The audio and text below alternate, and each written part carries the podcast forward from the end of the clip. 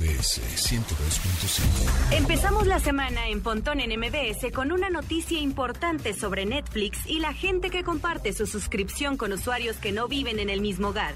Platicaremos con Laura Figueroa de Bedu, una plataforma dedicada a preparar profesionales y empresas para los retos del futuro. Además, hoy es lunes de Desde el Teclado con Javier Matuk, quien nos traerá todas las novedades de la tecnología acompañado de la explicación más clara para saber qué tanto nos conviene.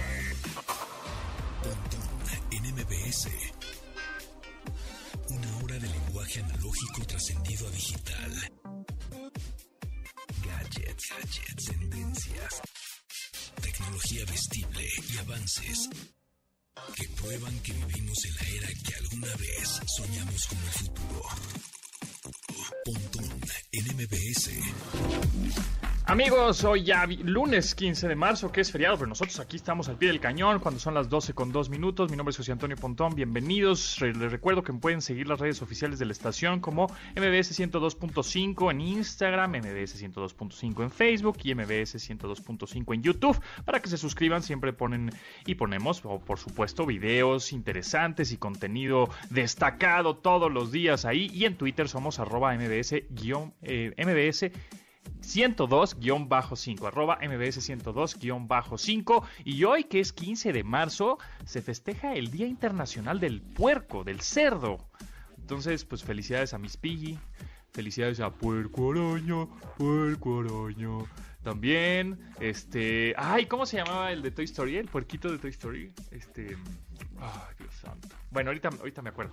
Ahorita investigo. Ahorita googleo este, el, cerdito de, Toy Story. Eh, ¿Qué otro cerdito se acuerdan?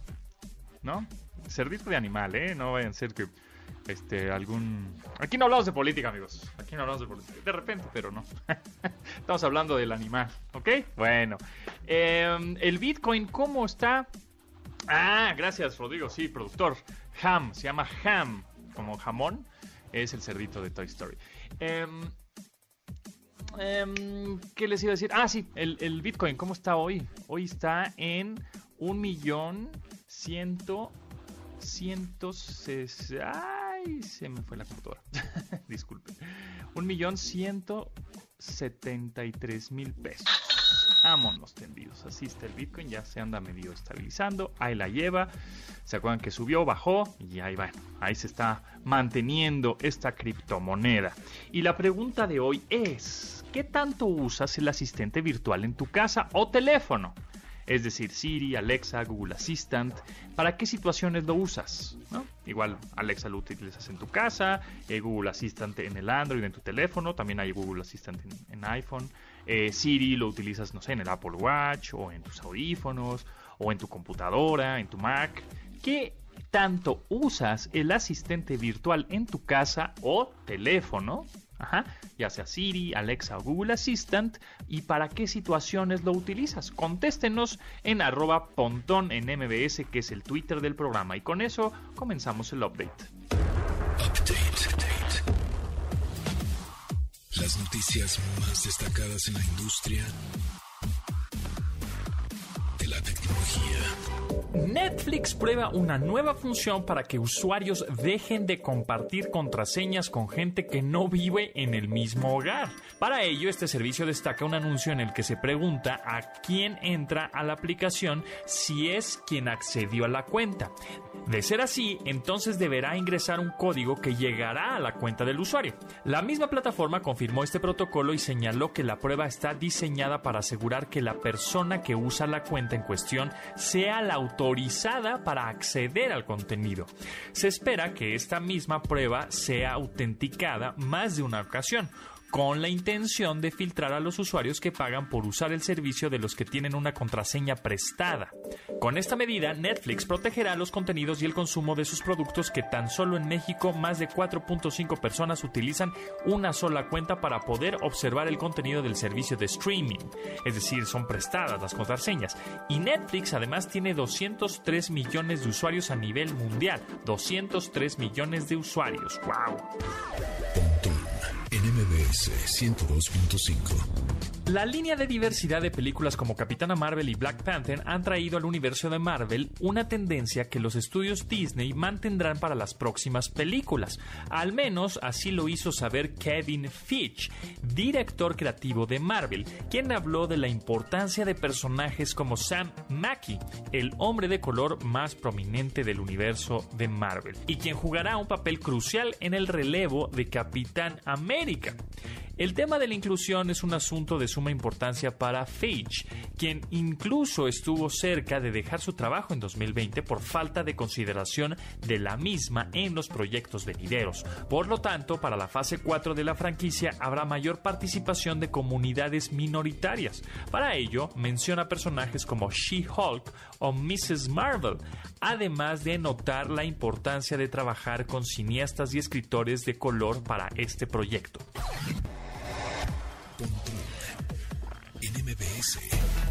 El próximo mes de junio, HBO Max llegará a México y otros 60 países. Sin embargo, con el crecimiento de opciones de cadenas de streaming pagado que han llegado al mercado de los últimos meses, su llegada enfrenta un reto importante para que contraten el servicio.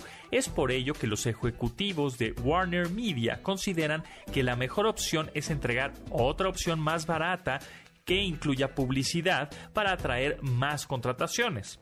Además, esperan programar estrenos fílmicos en 2021 para los mismos días que llegan a la cartelera oficial en cines. Con esta estrategia, HBO espera finalizar el año con un público que oscile entre los 67 y 70 millones de suscriptores a nivel mundial, con un crecimiento entre 120 y 125 millones de personas para el año 2025.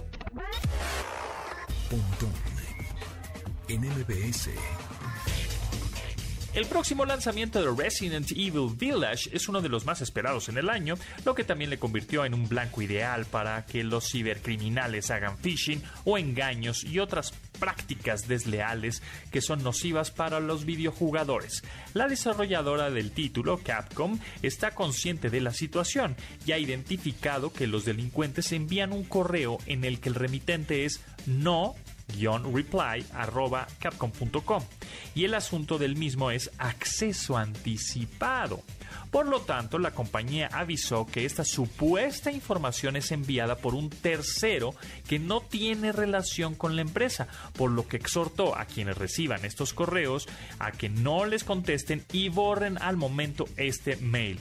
Resident Evil Village llegará el próximo 7 de mayo, el día de mi cumpleaños. Además, ese día también se estrena la película de Black Widow y muchas cosas pasan ese día. Pontón en MBS 102.5.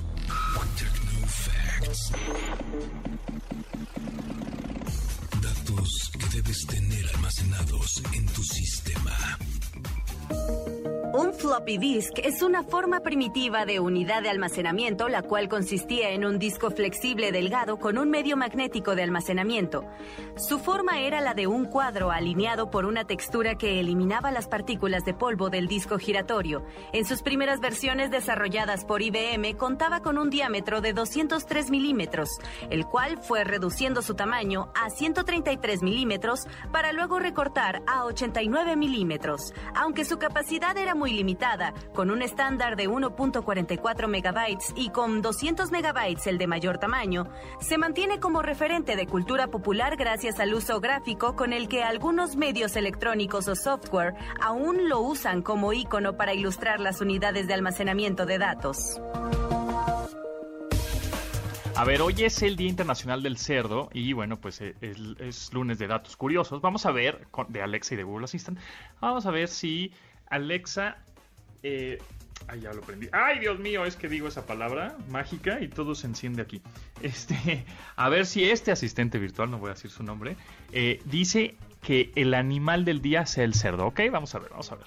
Alexa, ¿cuál es el animal del día? No importa si nunca has escuchado un podcast o si eres un podcaster profesional. Únete a la comunidad Himalaya. Radio en vivo. Radio en vivo. Contenidos originales y experiencias diseñadas solo para ti. Solo para ti.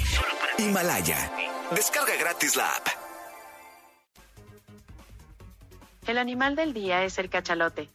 Los cachalotes se alimentan principalmente de calamar de tamaño mediano, pero también se alimentan de calamar gigante, calamar colosal y pulpos. ¿Cómo, Alexa? ¿Cómo? ¿Cómo, Alexa? O sea, si hoy es el Día Internacional del Cerdo, el animal de hoy tendría que ser el cerdo, no el cachalote. Ah, Alexa, me quedaste mal. Creo que pediste Domina tu vida online. Escucha. en MBS. Instagram. Arroba.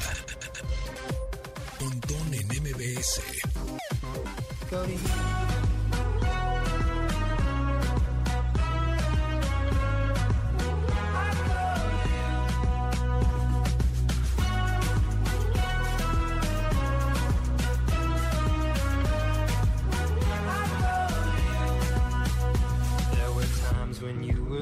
Out for a little more of me. Now I can see how much it hurt when I stood still. En un combo lleno de nombres estelares en la música, Benny Blanco hace equipo con el DJ Marshmallow y el, el, cantante australiano Vance Joy en un sencillo lanzado a inicios de este mismo año llamado You. Blanco señala que ha sido amigo de estos talentos por un largo tiempo, por lo que ya era momento de hacer una colaboración. El video es una animación como de arcilla con la técnica esta de stop motion en el que un monstruo verde atrapa a los tres artistas, aunque al final terminan siendo todos amigos. Benny Blanco, Marshmallow y Vance Joy con You.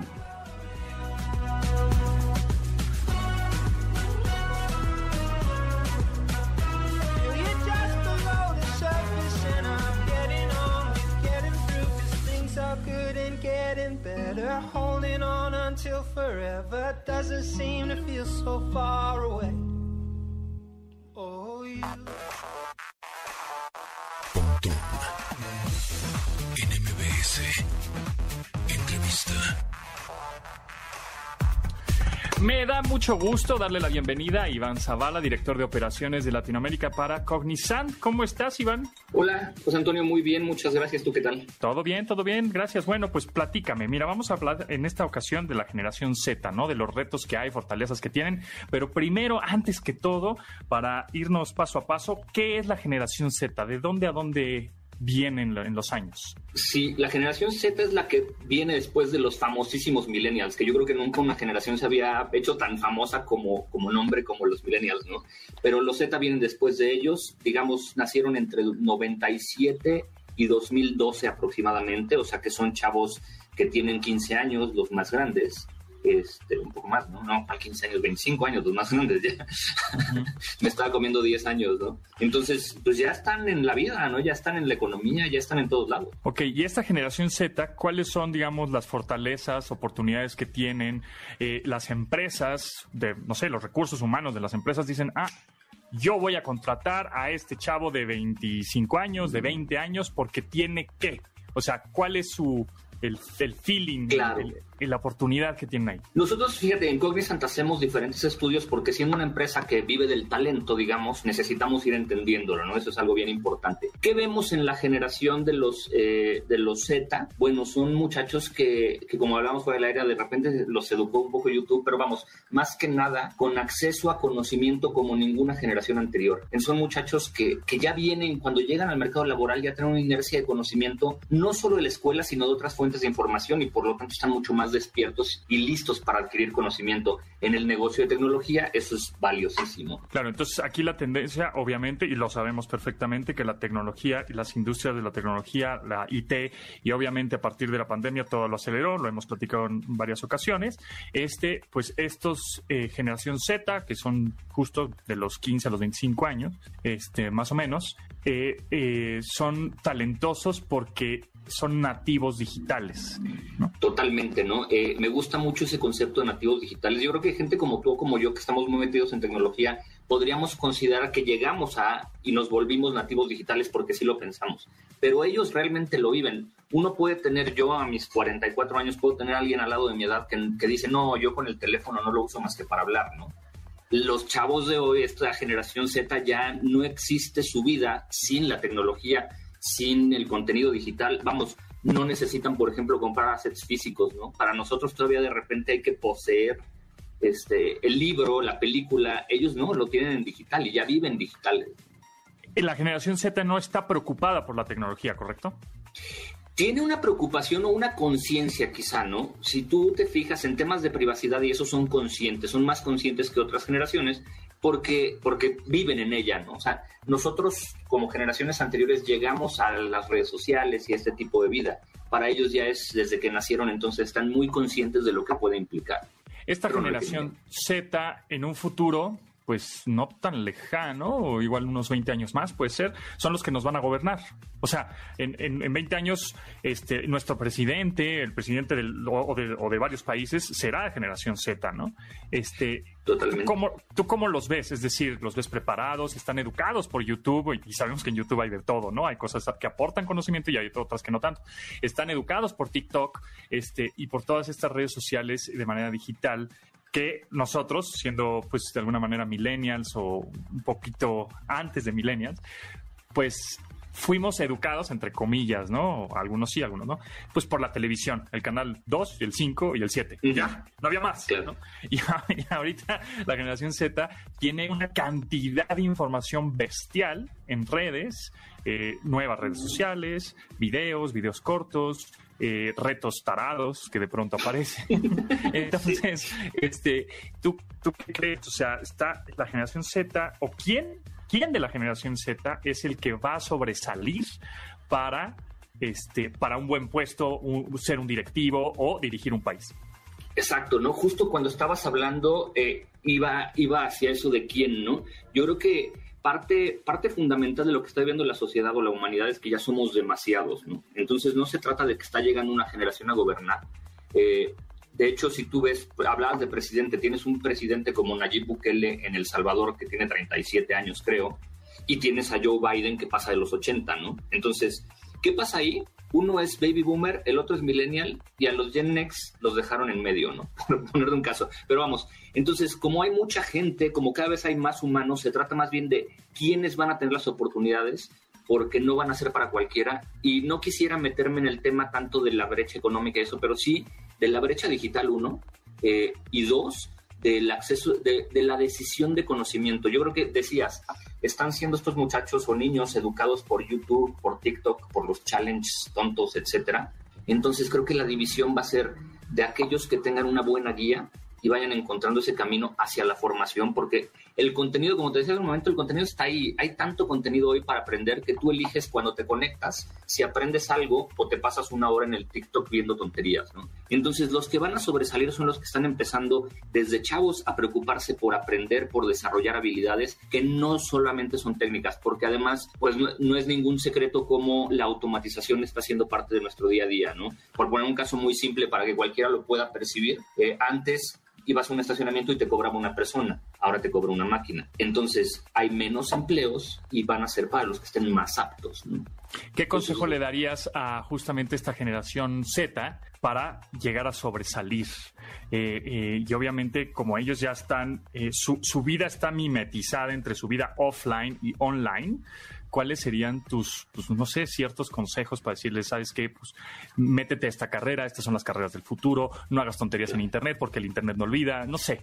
Sí, yo creo que, que hay dos, ¿no? Totalmente. El Internet no olvida y eso siempre me encanta. Yo tengo la fortuna de haber hecho tonterías antes del Internet, ¿no? Sí, qué bueno que no había YouTube en nuestra generación, ¿eh, amigo? Porque si no, ya estaríamos más, quemados que nada.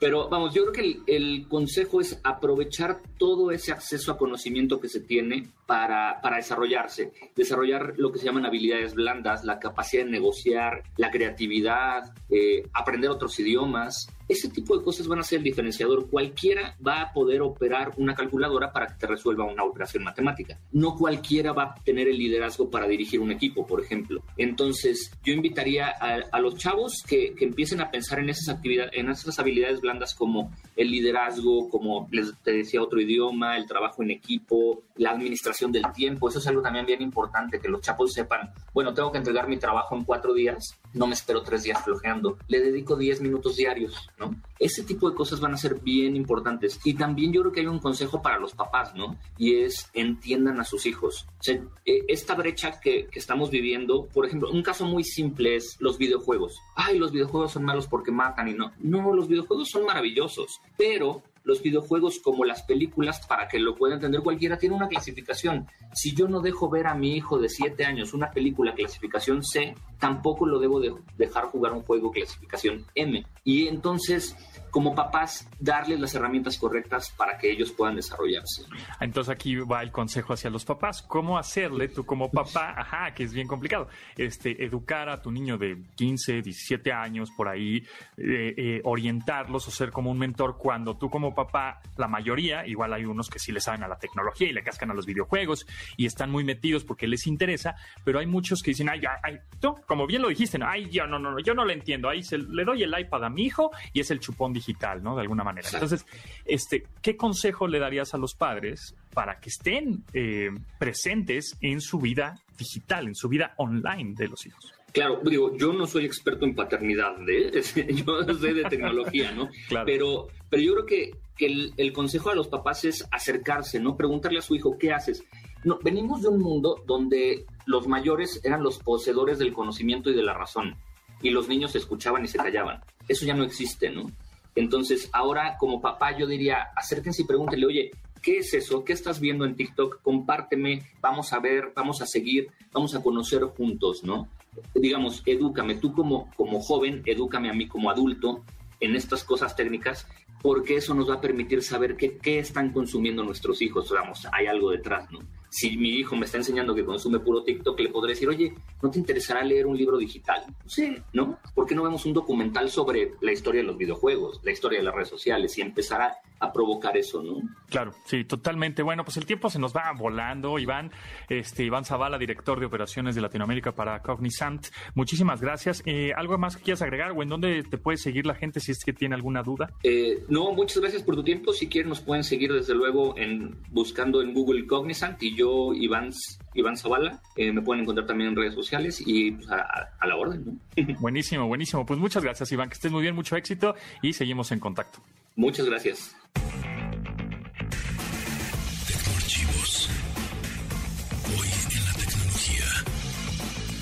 El 15 de marzo de 1985 fue registrado el primer dominio en la historia del Internet.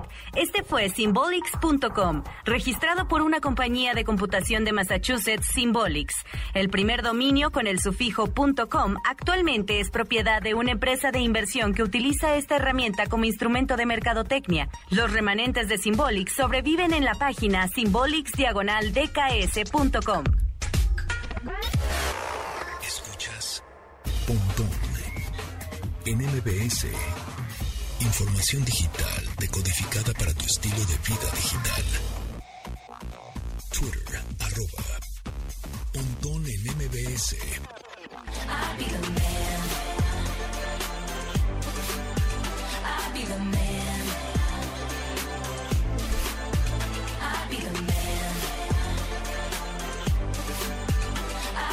Incluida en la producción de 2019 de la de norteamericana Taylor Swift, The Man, es una canción que habla sobre la lucha de una mujer en la industria de la música, donde la compositora manifiesta la doble moral que debe enfrentar como artista. Swift, Taylor Swift, comentó a una famosa revista de moda que la idea de la canción llegó cuando se preguntó qué tanto le pagaría su carrera si hubiera sido un hombre, con los mismos errores, elecciones y logros.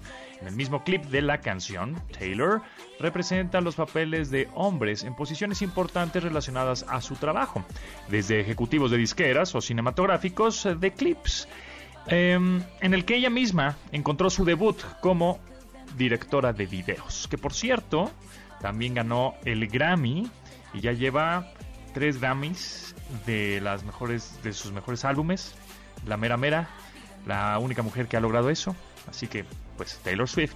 La canción se llama The Man.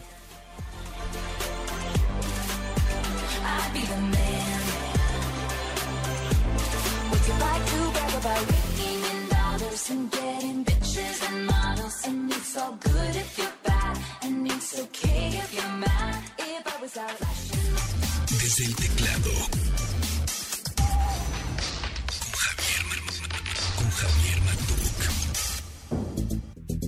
Ahora sí, ahora sí, lunes, lunes de Javier Matuk, lunes desde el teclado, arroba jmatuk, lunes 15 de marzo y vamos a hablar de las ventas de los teléfonos celulares y otros números y datos duros. Aquí tenemos datos de verdad, de los que sí son. ¿Eso tienes otros datos? No.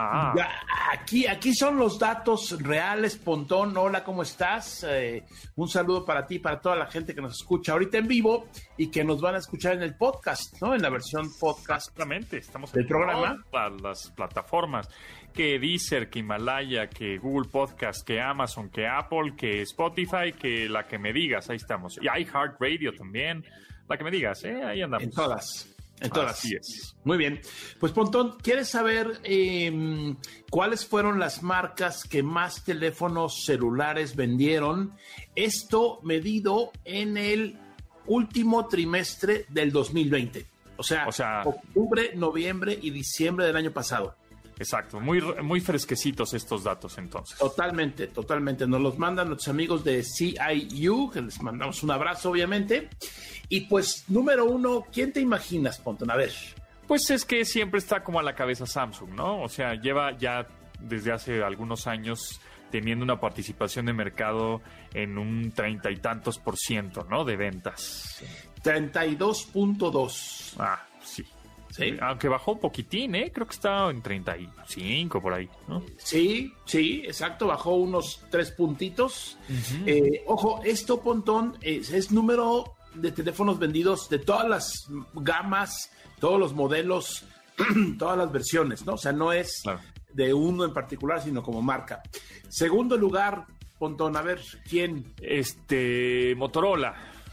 20.3% de mercado, según esta encuesta que tenemos, lo cual pues eh, sigue lejos de Samsung, pero no así tan, tan, tan lejos. Sí, no se puede confiar Samsung, digo, son 15, es 15% menos, pero, pero no se puede confiar, no se puede confiar. Que por cierto, el 17 de marzo, eh, Samsung anuncia nuevos equipos, todavía no sabemos de qué se tratan pero pues habrá que estar atentos a nuestros equipos 2021.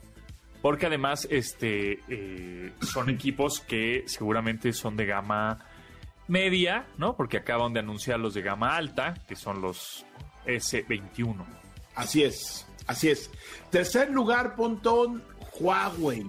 Órale, con todo y todo, ¿eh? Con todo y que no pueden ofrecer el software ni los servicios de Google se quedan con el 14.2% del pastel, una rebanada bastante jugosa, por supuesto.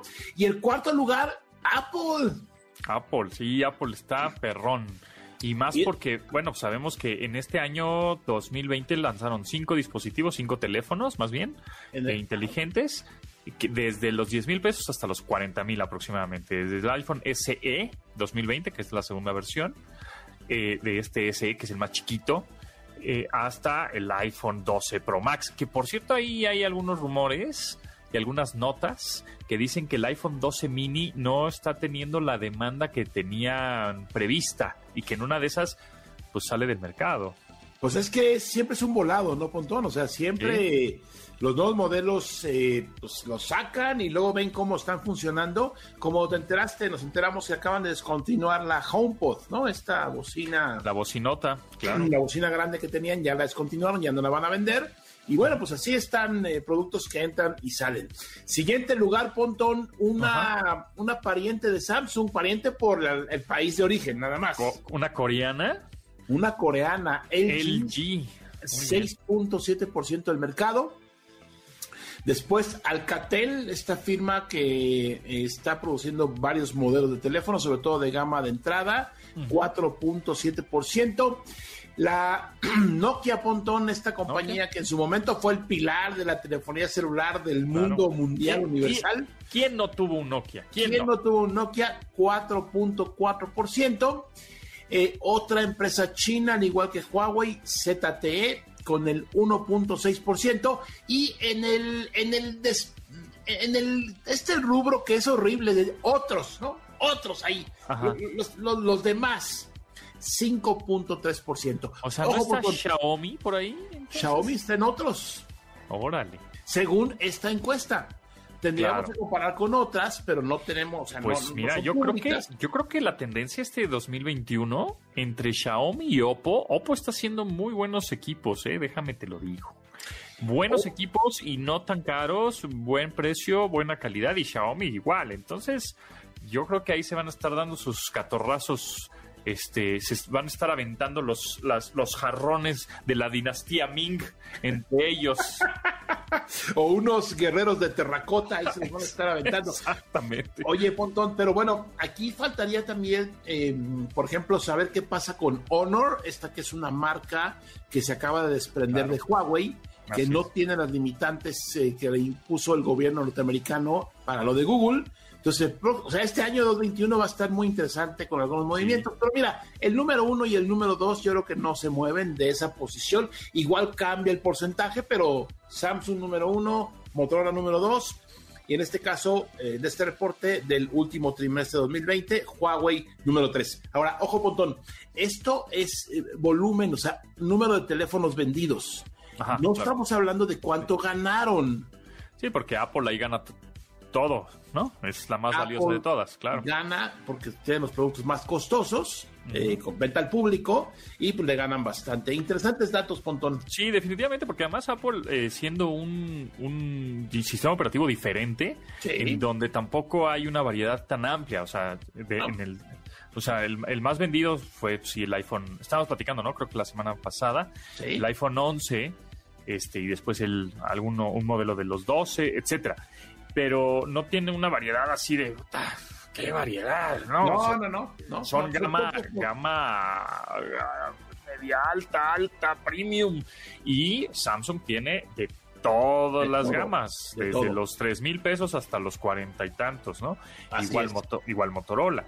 Entonces aquí el mérito de iPhone, estar en cuarto lugar como de las marcas de teléfonos más vendidos y obviamente ser el primer lugar en que en ganancias está perro. Sin duda alguna, Pontón. Oye, ¿y a ti qué servicio de streaming te gusta más?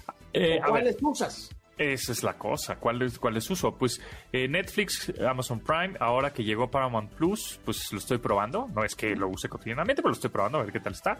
Este, em, y creo que ya son los que uso. Mira, eh, ahí te van los resultados también del mismo, mismo tipo de estudio, en el mismo periodo. Eh, Netflix 74.6% es el streamer, eh, digo, streamer dominante de este país. 74.6%. Segundo lugar, Prime Video de Amazon, 8.5%. Tercer lugar, Disney Plus, que acaba de llegar, y ya tiene el 5.3% de mercado. Siguiente lugar, HBO Go con el 4%. Aparece Claro Video también con un 4%. Blim, ¿te acuerdas de Blim? Sí, de Televisa, sí, sí. Ahí sigue funcionando, 2% de mercado, nada despreciable. Y luego aquí en este estudio meten a YouTube con el 0.9%, que debe ser yo creo que el que pagas, ¿no? El, o sea, la parte pagada de streaming de YouTube. Y bueno, en otros ya 0.8%, pero Netflix 74.6%, o sea, tiene todo el mercado. O sea, por ejemplo, en diciembre de 2022, unos datos globales, Netflix tiene 203 millones de usuarios. Amazon Prime 140 millones de usuarios. Apple TV Plus también 42 millones. Y Disney Plus tiene 100 millones. O sea, en el tiempo que todos los demás tuvieron tantos usuarios, o sea, Netflix 203 millones. O sea, Disney tiene 100 millones en tan solo unos meses, ¿no? De haberse lanzado. Eso está impresionante. Sí, me faltaba decirte que, bueno, yo pago Netflix, yo pago Disney Plus, yo pago Amazon Prime. Eh, Apple TV Plus, pues no lo pago porque te venía como incluido, ¿no? En la, en la compra de un teléfono. Y este. Y bueno, estoy probando Paramount Plus, ¿no? Ok, pues sí, eh, esto es interesante, Pontón, eh, cómo eh, estas compañías de streaming, eh, en particular Netflix, pues digamos que le compraba o le rentaba los derechos a muchas otras. Y de un par de años para acá, pues casi todo lo que puedes ver ahí son producciones originales porque finalmente, pues ahora que Disney Plus hace su propio sistema, pues quita todo lo que tenía ahí licenciado en todas las plataformas para tenerlos ellos mismos. A ver, ¿tú qué, ¿tú qué, opinas? ¿Tú qué opinas de que Disney Plus ahorita con la película esta de Raya and the Last Dragon, que es la, la última película de animación que tiene Disney Plus, que por supuesto pues no la estrenaron en cine por, ya sabemos la cosa, ¿no? Ya sabemos por qué. Entonces, este, ¿tú estás de acuerdo que cobren un extra por ver esa película, además de tu suscripción, como un acceso premier a la premier, un pay-per-view, un pago por evento de alguna manera, por 300 y cacho pesos, o te niega rotundamente a pagar más por ver el estreno de una película en tu casa. Ay, Pontón, ¿cómo me pones a su con estas cuestiones tan complejas? piénsalo bien porque después del corte me vas a contestar esa pregunta. Va. Pontón en MBS 102.5. El personaje de la semana. Nuestro personaje de la semana ha enorgullecido a México con su gran desempeño en la Fórmula 1. Para la temporada 2021 de la máxima competencia automovilística en el planeta, cambió de escudería y ahora será el flamante nuevo piloto de Red Bull. Además, este hombre es el primer mexicano en participar en la afamada competencia en 30 años. Él es Sergio Checo Pérez y a continuación te compartimos algunos datos poco conocidos de este gran piloto de Guadalajara, Jalisco. Checo nació el 26 de enero de 1990 como el hijo más chico de los tres que tuvieron Antonio Pérez Garibay y Marilú Mendoza de Pérez. Fanático del fútbol y del Club América, Sergio pensó en dedicarse profesionalmente al balompié y de no haber tenido éxito en las carreras, se habría dedicado a este deporte de forma profesional. Incluso es gran amigo del también tapatío Javier Chicharito Hernández. Aunque el deporte es una de sus máximas pasiones, Pérez ha dicho que de no ser involucrado en disciplinas atléticas, se habría dedicado a ser abogado.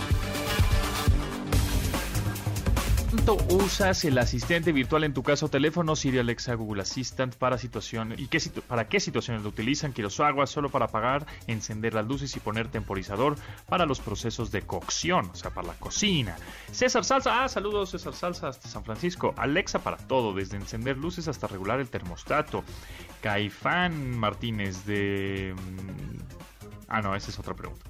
Carlos Tomasini, ah, mira, Tomasini también nos contesta. La mitad de las luces de la casa, la música, la radio y dudas en conversaciones, como cuando juega algún equipo o cuál es la capital de algún país.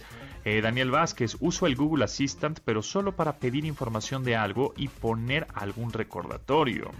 Miguel Ángel Tinajero, uso Alexa principalmente música todas las mañanas y las noches, recordatorios, temporizador y luces. Ah, Moniportes, arroba Moniportes. Eh, la radio, que mira, utiliza la, bocina inteligente para escuchar la radio, muy bien. Diego Hernández, tengo Siri y la uso para cuestiones básicas, apagar los, eh, las luces, los, el Apple TV, poner un temporizador y convertir monedas. Muy bien, o sea, ¿cuánto es tanto de dólares a pesos o euros a pesos así? Muy bien, ahí está, contéstenos en arroba Aprovecha la tecnología que tenemos en nuestras manos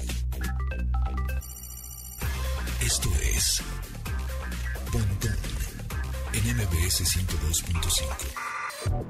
Pontón en MBS 102.5.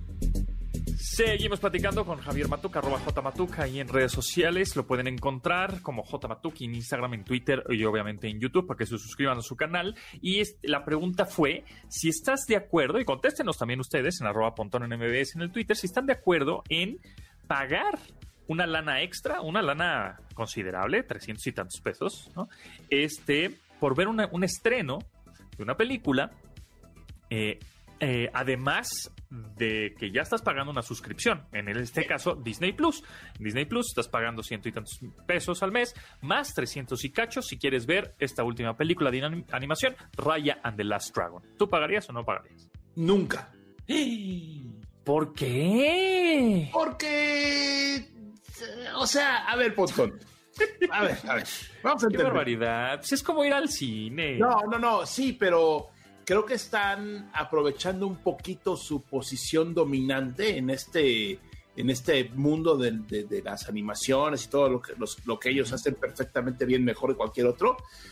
Y esto es por un tiempo, ¿no? Es como el, ¿cómo dicen? Early access, ¿no? O sea, poder Exacto. verla antes que nadie. Sí, sí, y sí. después, dentro de no sé cuántas semanas o meses, ya va a estar en el catálogo, ya no vas a pagar más por ella. Yo creo que están aprovechando su posición, en este caso, y pagar, eh, digamos, extra. Yo no lo veo tan padre porque es posible que sus compadres de Netflix y los amigos de Prime Video digan, oye, vamos a cobrar. Es, a ver, ya viene la segunda O sea, temporada de... así es como, no den ideas, no den no ideas. den ideas. Ya viene la segunda temporada de Luis Miguel Pontón, ¿no? Sí, el 18 de abril, ¿no? Ok. ¿Qué te parece si te dijera Netflix? Ah, ¿quieres verla? Cállate con 100 pesos por capítulo. Pues ya No, estás pagando. Pues sí. O sea, yo creo que no den ideas, señores de Disney Plus. Este. Bueno, pero yo creo que ahorita es como algo extraordinario porque no se puede estrenar en cines, pero es como si estuvieras yendo al cine. ¿Cuánto te gastas en una ida al cine? Pues 400 varos mínimo, ¿no? No, no, Pontón, no. No estoy de acuerdo contigo. O sea, es extraordinario, lo sé, por la pandemia, lo sé, pero creo que si tú pagas un servicio de suscripción, pues finalmente ya tienes todo el contenido. Si, si, no, si hay un super estreno y todo, pues debería ser parte de como lo hace Netflix. O sea, sale y sale para todos, no pagas nunca nada más. Pues sí, esta la de Roma, por ejemplo, de Cuarón, que hasta ganó el Oscar, pues estuvo Sí. gratis, incluida en tu suscripción, estoy de acuerdo. Pero pues ahorita está la onda pandémica. Entonces, pues digo, si quieres verla, pues te cuesta una lana. Bueno, es un pay-per-view, es un, no sé. sí, sí, eh, está pandémico el asunto, pero cuando vean cuánta gente lo compró, que posiblemente sea mucha, O no, bueno, oye, bueno, oye, eh, sí funciona. Vamos a hacer esto del, del pay-per-view adicional. No sé, a mí... Pues yo creo que sí, o sea, yo creo que en una, en una, en una de esas es una buena idea. Por ejemplo, la pele- así como la, nue- la pelea del Canelo contra Mike Tyson. Lo Estoy inventando bien. Este, eh, no, porque luego no es cierto. Eh, eh, en Disney Plus, ¿no? Porque ahora pues ESPN. Ujú, ujú. Este, por, por poner un ejemplo. Entonces te van a decir, va, pues si ya tienes la suscripción a Disney Plus, si eres suscriptor, te cuesta 100 pesos. Pero Sí. si no eres suscriptor, te cuesta 200. Está bien. Este, Pero, pues, pero, ojo, bien, son eventos, no, pero son eventos, son en, eventos vivo. en vivo. Sí, Sí. exacto. Sí. Muy diferente. O sea, o lo ves en vivo o ya ves una repetición cuando quieras. Claro, pero creo que esto fue una, una, bueno, una buena demostración de, ya ven, ya ven amigos, está, está en la junta de Disney, ya ven amigos que estos cuates sí pagan, ahora sí hay que este, ensartarles unos, unos buenos eventos, no una peliculita, ¿va? Pues. Es por eso digo, Ponto, no des ideas, porque entonces tu suscripción mensual resulta que es promedio, ¿no? Depende cuántas cosas veas. Pero bueno, yo, mira, mm, por ejemplo, en otros sistemas como en Claro Video eh, y en Apple TV y no me acuerdo en cuál otro, tú puedes rentar alguna película o alguna serie, ¿no? Que, no está incluida y la rentas.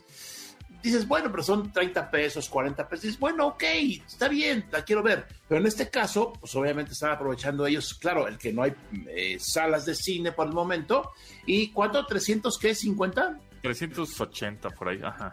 Si lo comparas contra el precio del boleto de ir al cine, palomitas, etcétera, etcétera, etcétera, no es tanto, Ajá, pero, pero ya estás pagando la suscripción. Y- Es un problema eterno. No, y entiendo que, por ejemplo, si, si estás acostumbrado a ver tus películas y tus series en un teléfono celular, ¿no? Porque mucha gente los ve así, Claro. se pone sus audífonos y en su pantalla de su teléfono está viendo sus series, pues entiendo que dices, bueno, 380 pesos por ver una película en mi celular, pues no es la misma experiencia que un cine.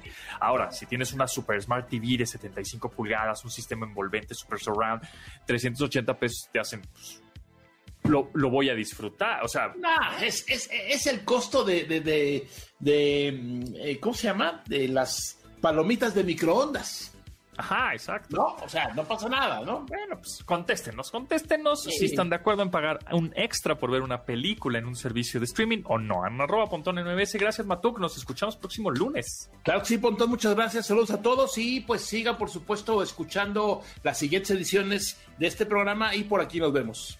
Órale, pues, muchas gracias y nosotros nos escuchamos mañana, mañana a las 12 del día. Gracias a Rodrigo, Vero, Itzel, Luis y Marcos en la producción de este programa y se quedan a continuación con Manuel López San Martín en Noticias MBS. Muchas gracias, mi nombre es José Antonio Pontón. Nos vemos, bye. de admirar sus avances. Ahora somos relatores de cómo rebasa los alcances de nuestra imaginación. Pontón en MBS.